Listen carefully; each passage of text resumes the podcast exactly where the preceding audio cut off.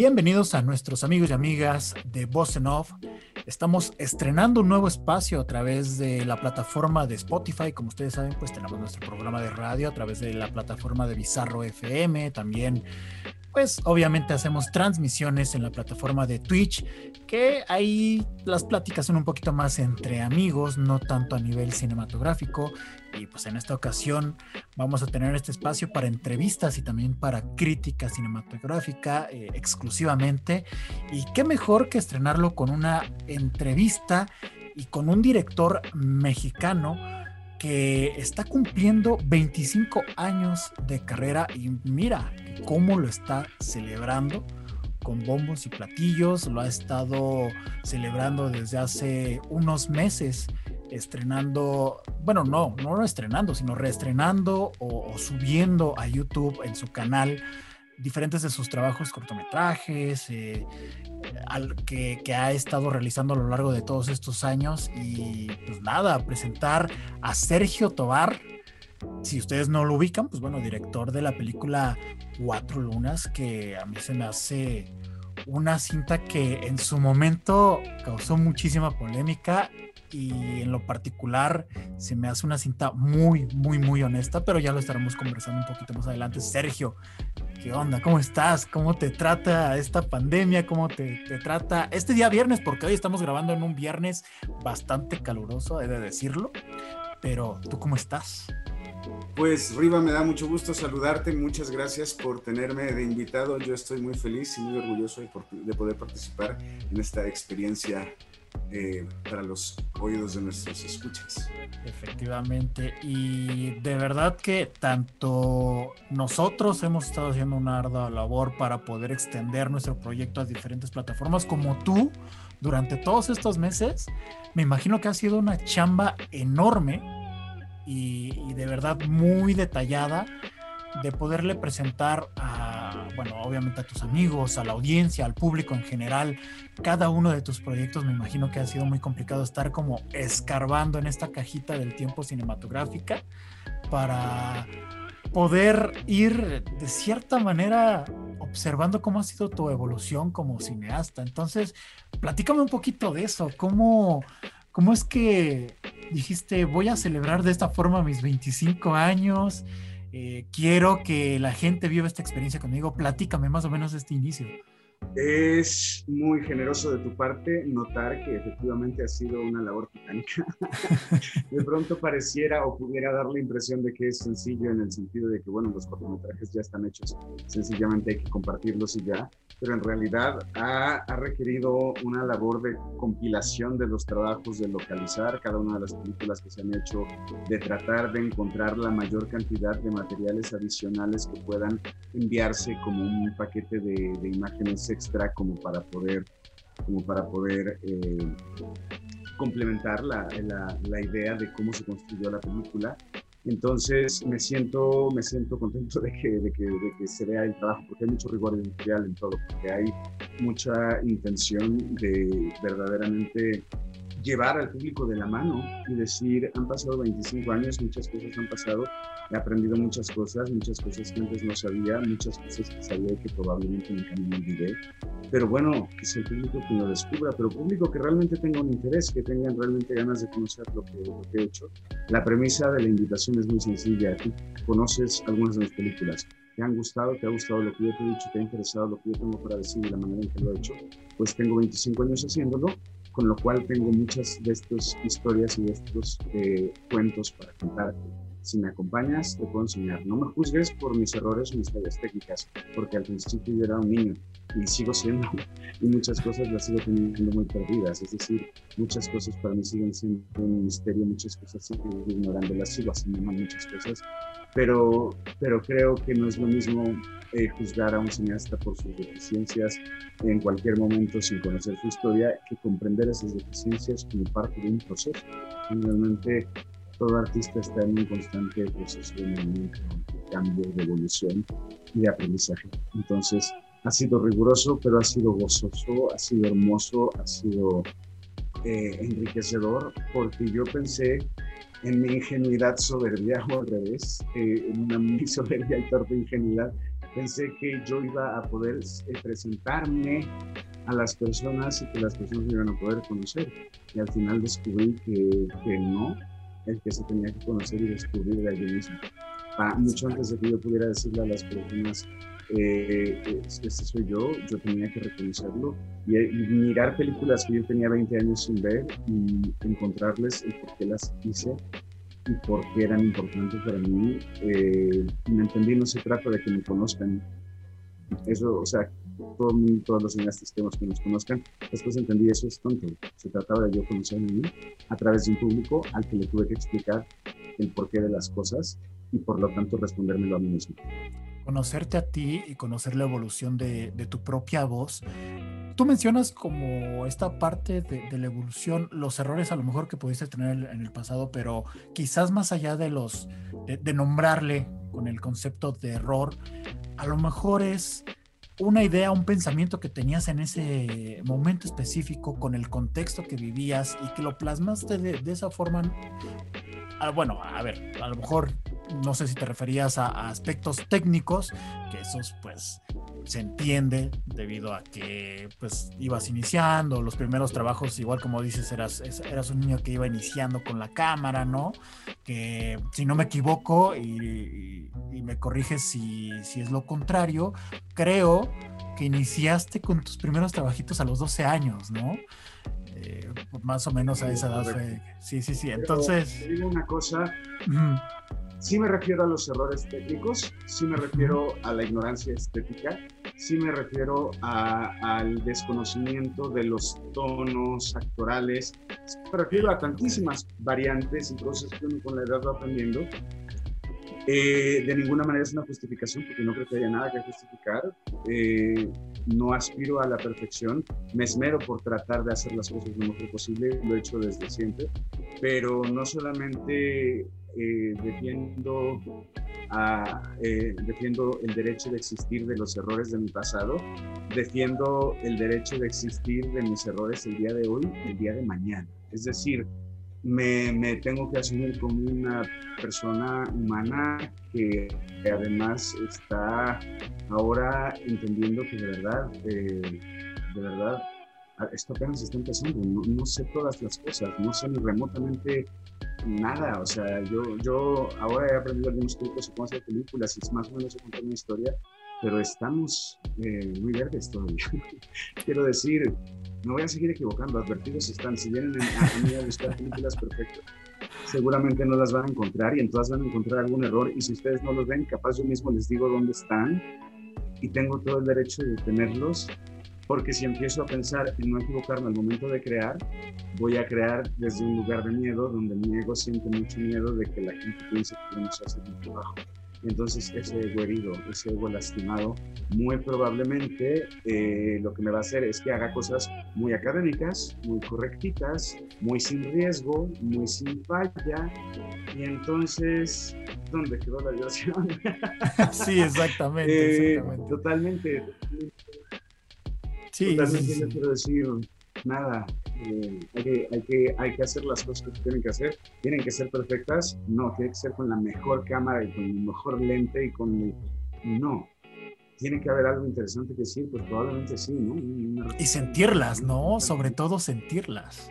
O sea, no ha habido una sola ocasión en que yo no viviré mis películas con una intensidad brutal y absoluta. Yo, por ejemplo, cuando estoy a punto de hacer la primera, la primera toma del día durante un rodaje eh, o durante el inicio de una filmación, pido a todos que hagamos un círculo, nos ponemos de la mano, de las manos, claro, en tiempos prepandémicos, y entonces con mucha emoción y con mucha entrega gritamos tres veces, no cinco veces, prohibido filmar sin corazón prohibido filmar sin corazón. Y con esto decretamos, si no le estoy poniendo el corazón, no le pico reca la cámara, no se arma. Claro, y, más allá, creo que más allá de los aspectos técnicos, las personas me parece que ahí pueden encontrar la perfección en una cinta, en la que sea, en, en, las tuyas o en las que sea. Cuando tú conectas a nivel emocional porque detectas la pasión y el esfuerzo y, esta parte emocional que le dedicó el director o, toda, o todo el equipo de, producción que le dedicó a esa historia. Yo creo que ahí es donde encuentras esa verdadera perfección y donde cierras un, círculo de, realizador-espectador, ¿no? Y, que también a la par puedes eh, llegar a aprender del propio espectador. Y en este sentido de, de aprendizaje, sí me gustaría preguntarte si tuvieras la oportunidad de hablar con ese Sergio de niño, con ese Sergio que tenía tantas aspiraciones, que obviamente las sigues teniendo, otro tipo de metas quizás, pero si tuvieras la oportunidad de platicar con ese, con ese Sergio niño, ¿no? con ese Sergio joven, ¿cómo le describirías tu evolución como cineasta? Un descriptivo general de la persona y del, del creativo que eres ahora puede que no sea una respuesta necesariamente corta. Tú, tú extiéndete, tú, este es un espacio libre. Yo voy a tratar de, yo voy a tratar de abrir el corazón porque no lo sé hacer de otra manera y porque si hay algo que no me interesa en absoluto es tratar de, de quedar bien. Cuando yo era chico, a mí me encantaba el teatro. A mis papás les gustaba llevarme mucho al teatro y me encantaba. Y yo veía las luces del espectáculo. Me encantaba esta idea de contar cuentos. Me encantaba esta idea de cuando mi mamá me leía libros y cuentos y yo era niño, me acuerdo que ella se tomaba la molestia de hacer las voces de los personajes. Era un animalito, hacía una voz chistosa, como así. Y entonces a mí me empezaba a gustar mucho esta, esta idea de, de, personajes distintos, llevándote un relato, que este relato además posiblemente te podía comunicar alguna otra cosa. Entonces me pareció de una belleza enorme y yo me empecé a enamorar de este mundo. Y también mis padres, yo pienso que tuvieron todo que ver, y esto yo siempre lo diré. Pero me, en, en, mi casa hicieron litera para mí, en la parte de abajo no había otra cama, como es lo habitual, sino que quedó vacío. Para allí con, le pusieron unas cortinas rojas y era mi telón y yo tenía un pequeño teatrito donde yo hacía de los seis años mis obras de teatro. Entonces, la verdad es que yo hacía mis historias, yo entendía, hago mis cuentos, yo hacía funciones de obras de teatro y ellos venían a verlas y yo todas mis preocupaciones y eso a mí me parece que evidentemente tiene que entenderse como la base de todo. Después de esto, lo que ocurrió fue que yo empecé a tomar una cámara para hacer esto mismo, pero ahora en una forma de película. Y entonces yo en este momento no entendía cómo funcionaba el cine, cómo funcionaba todo. Yo lo que entendía es, claro, la gente va al cine y ve una película en una pantalla muy grande, pero yo veo que mi papá tiene una cámara de video con la que graba los cumpleaños y luego lo vemos en una tele. Es una pantalla, no tan grande como el cine, pero al final estamos viendo. Entonces, yo encontré que eh, las coincidencias empezaron a ser muy evidentes porque mis papás decidieron poner un negocio en el garage de mi casa y era nada menos que un videoclub donde yo tenía acceso a todas las películas que yo quisiera.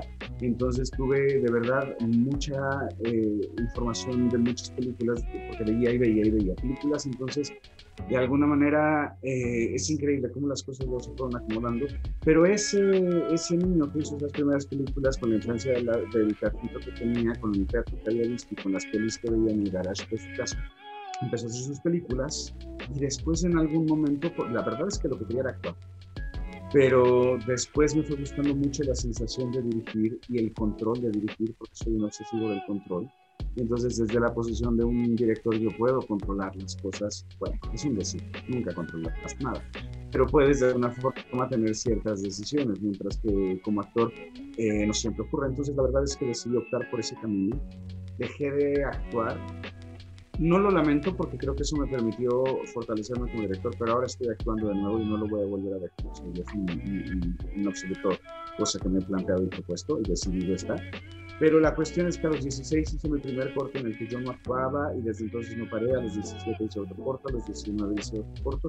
Así me fui yendo, luego hice los largometrajes y la evolución y el proceso como para responder tu pregunta ahora sí ha tenido que ver con que esto empezó desde un lugar de muchísima ingenuidad, de muchísima entrega, de mucho eh, querer hacer las cosas, pensar cuánto voy a ganar, qué premio me van a dar, qué prestigio voy a tener, etcétera, etcétera. Entonces, ese niño que hace sus peliculitas súper ingenuas, eh, por el puro gusto, que y todo el mundo me preguntaba, bueno, ¿pero quién te contrató? ¿Te están pagando? ¿Es de algún partido político? Este, o sea, porque no entendían que alguien lo hiciera porque quería hacerlo y entonces para mí era tan frustrante no poderlo expresar. a la fecha. ¿eh? porque, porque hay veces que parece no bastar la respuesta porque me gusta. sí, exacto. Necesitan más. Más se, necesita que te digan porque te están dando dinero, porque si no parece sí, sí. El mundo capitalista al final.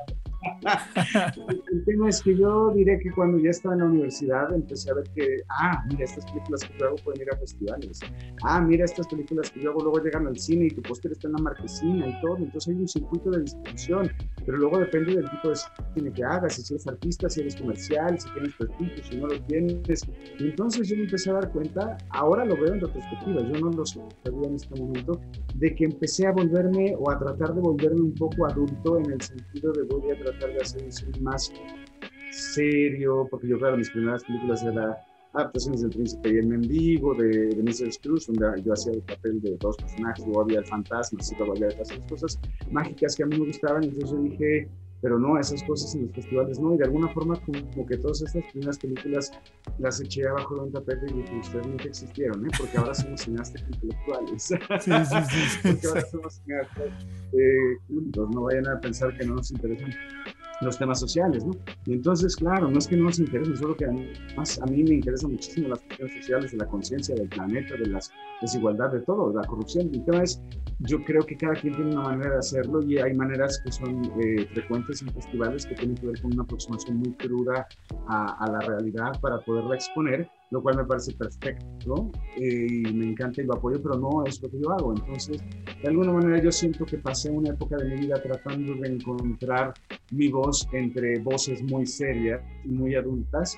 Y yo creo que la vida me dio un revolcón en, los últimos tiempos porque acabé encerrado a causa de la pandemia en casa de mi padre junto con mi pareja y le dije, hagamos una serie, se va a llamar El fantasma de la lavadora yo voy a hacer dos personajes, tú vas a hacer uno.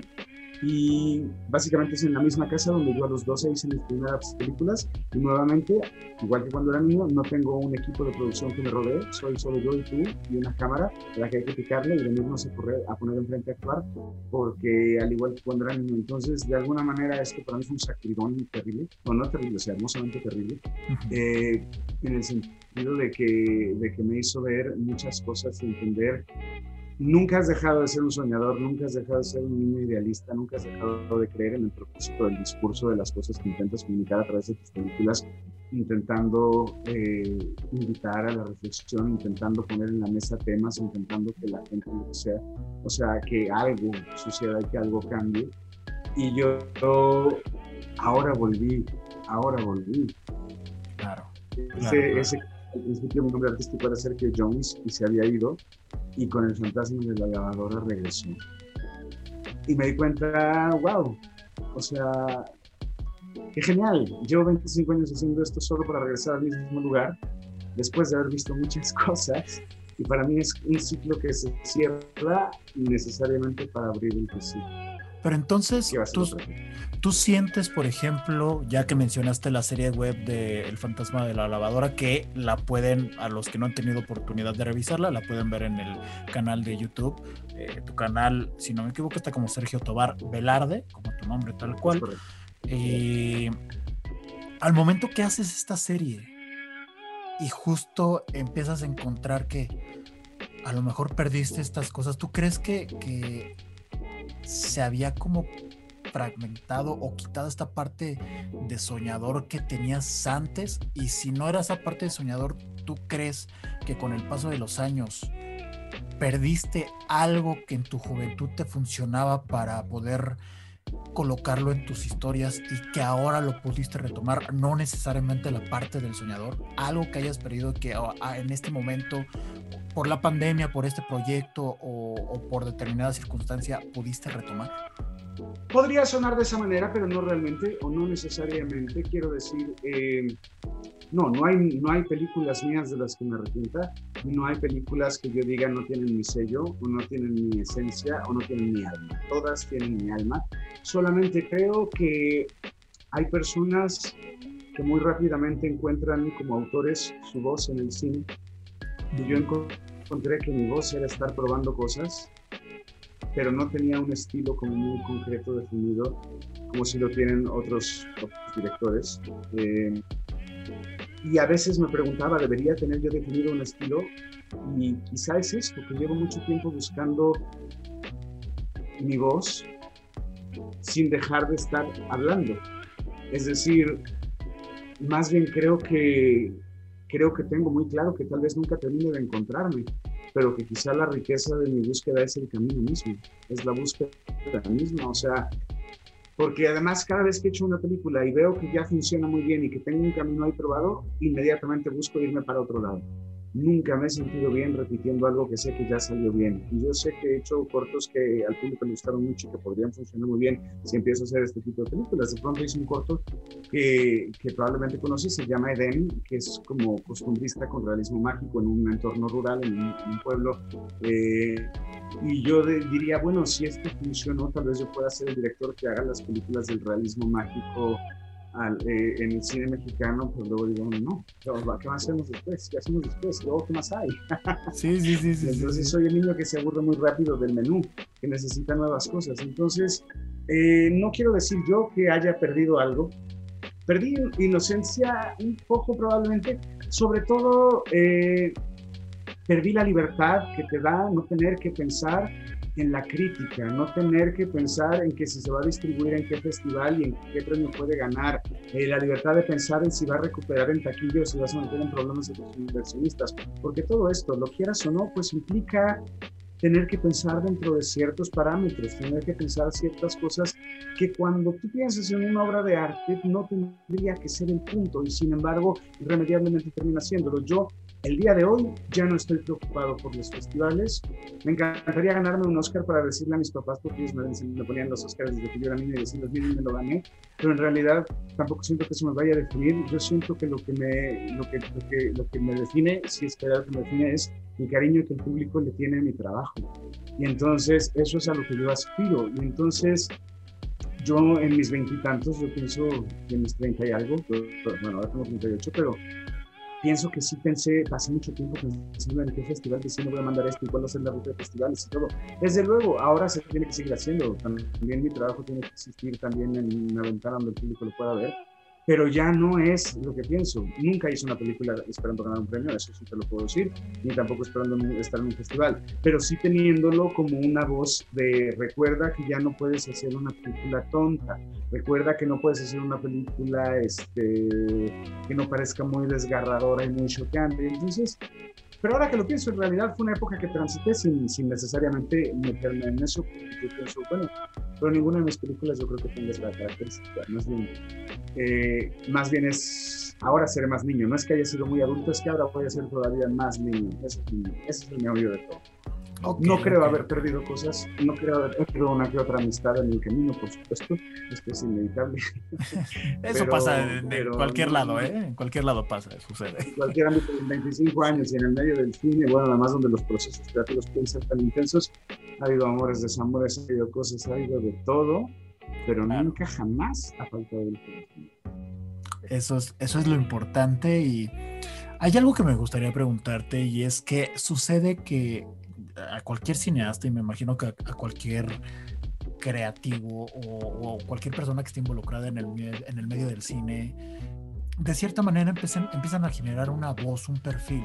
Sobre todo se lo atribuyen a los, a los directores que empiezan a generar un discurso, algunos se van por la parte política, otros por la parte social, eh, otros más por la parte personal. Tú, de cierta manera, ¿cómo si es que existe esto, ¿cómo te podrías categorizar en este sentido? O sea, ¿te pondrías de cierta manera una etiqueta en la forma en la que construyes tus historias? ¿O es como tú me lo acabas de mencionar de, puedo hablar de esta cosa y de repente puedo hacer dos o tres proyectos de esto y a lo mejor me aburro y ya hablo de esta otra cosa? ¿Eres más versátil en ese sentido? ¿O de cierta manera tú crees que muy en el fondo tus, tus cintas llevan un discurso, una línea que, que los une a cada uno de, ellos? Todo depende en qué fractal te detengas. A ver si, a ver si me voy a dar, a ver si me voy a entender. A ver. Si tú miras todos los trabajos, te corresponderá más a ti que a mí decir cuál es el hilo conductor o cuál sería una característica común. Yo, desde mi óptica, no lo tengo claro. Creo además que si lo tengo demasiado claro, quizá ya es peligroso, porque entonces se vuelve como un recurso al que acudo con mucha facilidad, entendiendo su eficacia como herramienta. Pero sí creo, o sea, por un lado depende, si en, un fractal superior tú ves los trabajos y dices, todos son diferentes, podrían ser de diferentes directores, ni te darías cuenta si te digo que no es mismo. Y en ese fractal lo es. Pero si escudriñas, si miras más a detalle, estoy seguro que te darías cuenta que inequívocamente vienen del mismo corazón. ¿Qué los delataría? No lo sé. realmente no lo sé.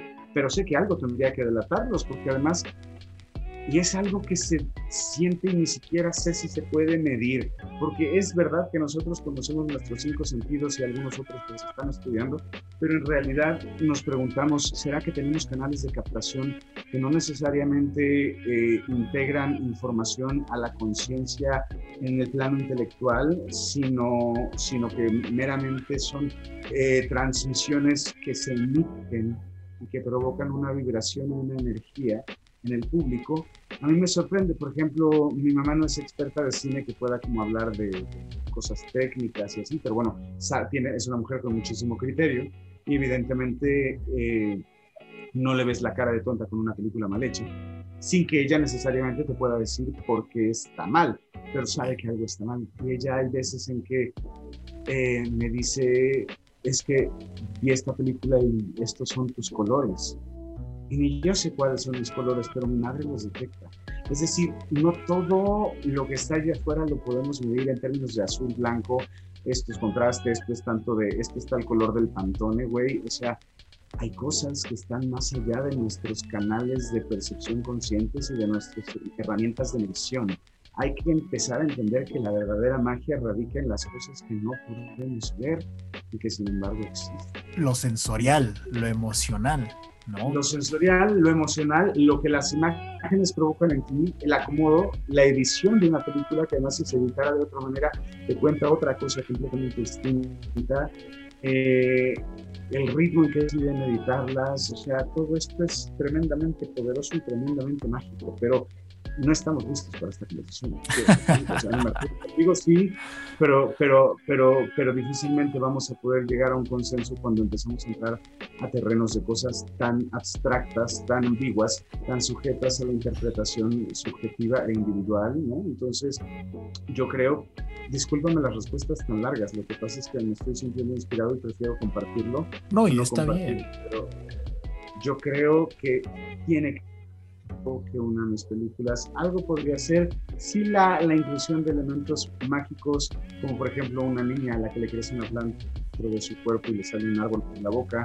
Si por ejemplo un tono macabro como el joven telarañas o algo fantasioso pero, pero, al mismo tiempo posible como un hombre que se cree un gusano atrapado en el cuerpo de un hombre.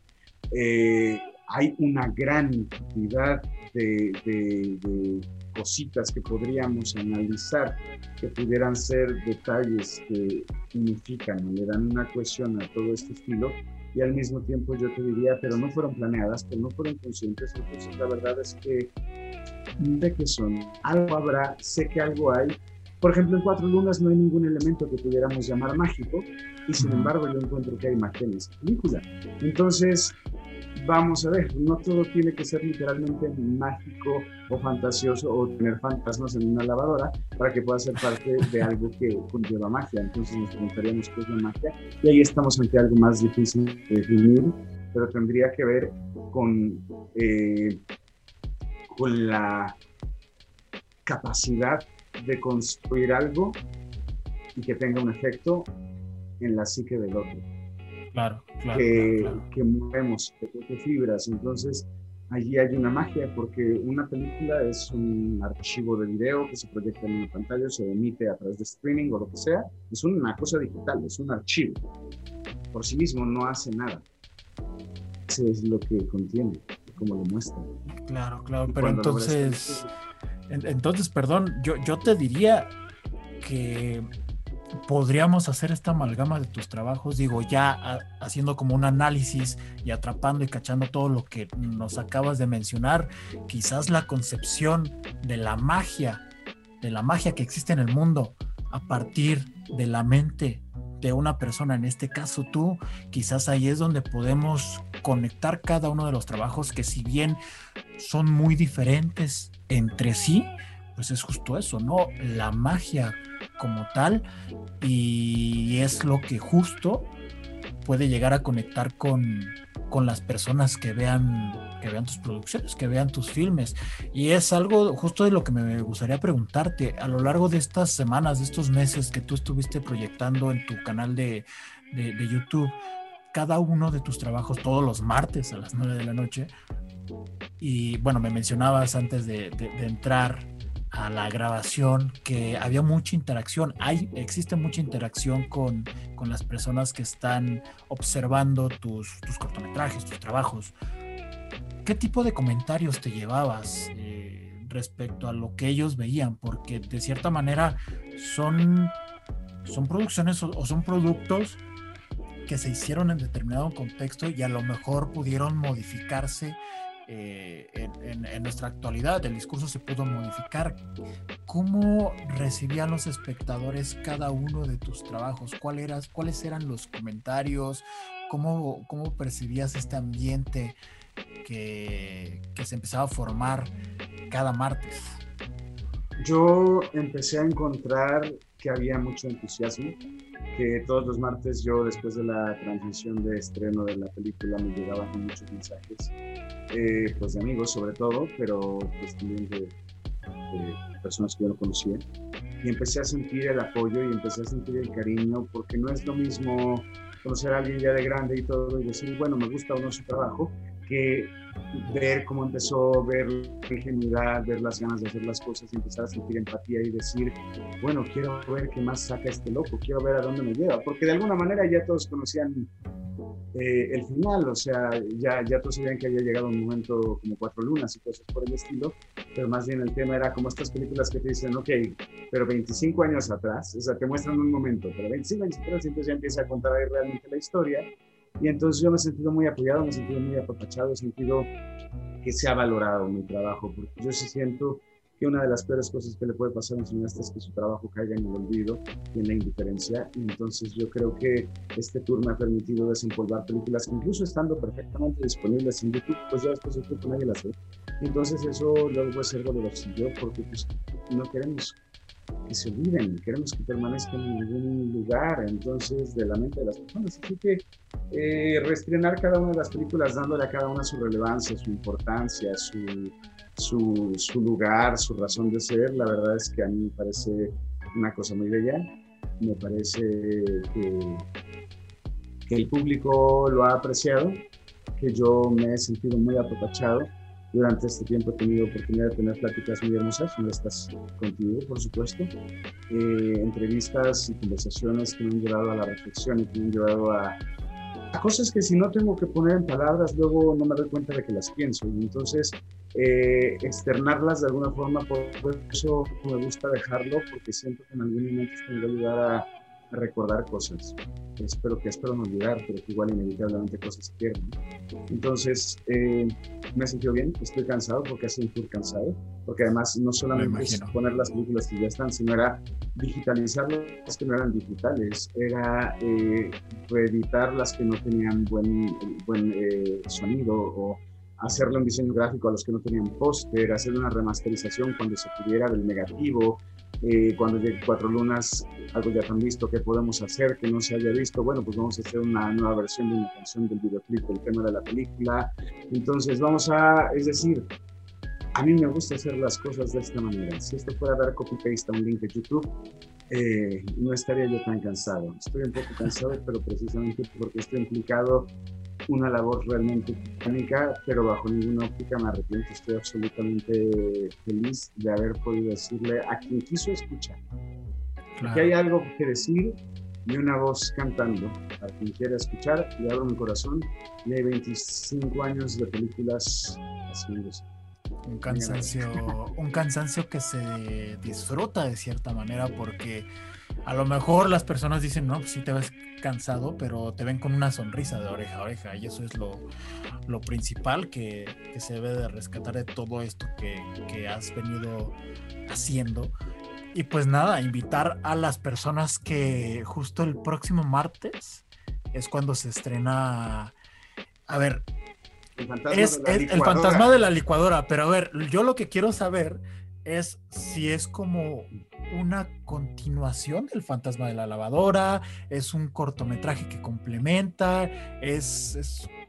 ¿qué, qué, vamos a esperar del fantasma de la licuadora? Que a mí me parece el nombre los dos nombres me parecen geniales.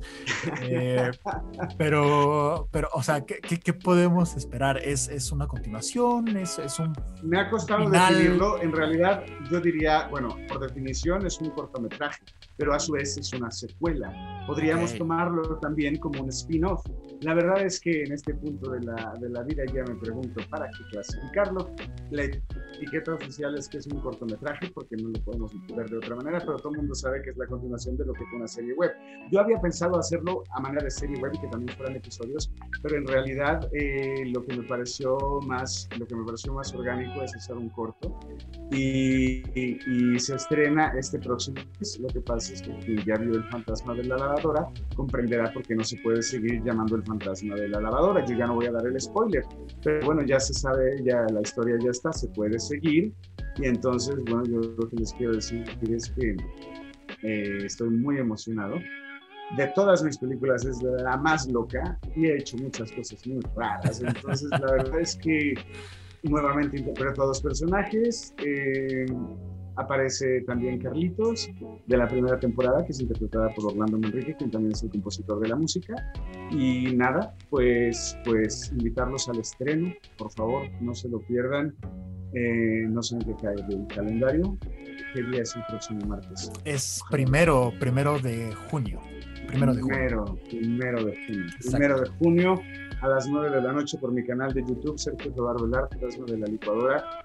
La van a pasar bien. Yo me siento muy contento. Resume todo, resume todo de todo salgo cantando, salgo haciendo dos personajes, tiene efectos especiales, es recontra independiente, solamente éramos dos personas de crew, eh, tiene crítica social, tiene, tiene discurso ecologista, tiene rollo de fantasmas y fantasía, tiene conspiraciones, tiene, es absolutamente, es un corto de 25 minutos, eh, ya casi que un mediometraje pero ay, estoy muy feliz de que se empiece con la que es Es un, es un hermoso trabajo hecho en Orlando Manrique.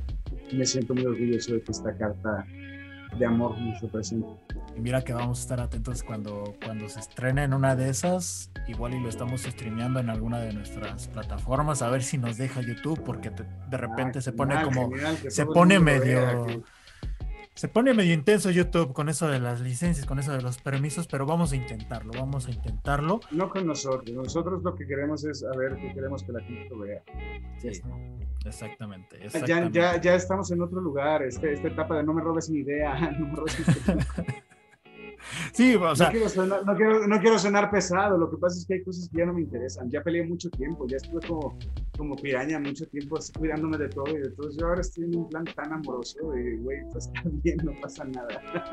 Eh, espero que muchas personas, de, verdad, espero que muchas personas lleguen a esa etapa en la que tú estás. O sea, y, que a través de tu trabajo encuentren como esa, de, cierta forma, esa paz interior, ¿no? Porque muchas veces como que no es que no te importen las cosas, sino que le das el significado importante a, a lo que te sirve a ti, ¿no? O sea... Cuando entiendes que esta vida, vida, no es un granito de arena en este océano de infinita existencia y cómo todos estamos conectados y que cuando te das cuenta de todo empiezas a entender para qué me clavo en cosas, para qué estoy tan, tan obsesionado con este rollo. O sea, realmente tenemos que ir dejando lado.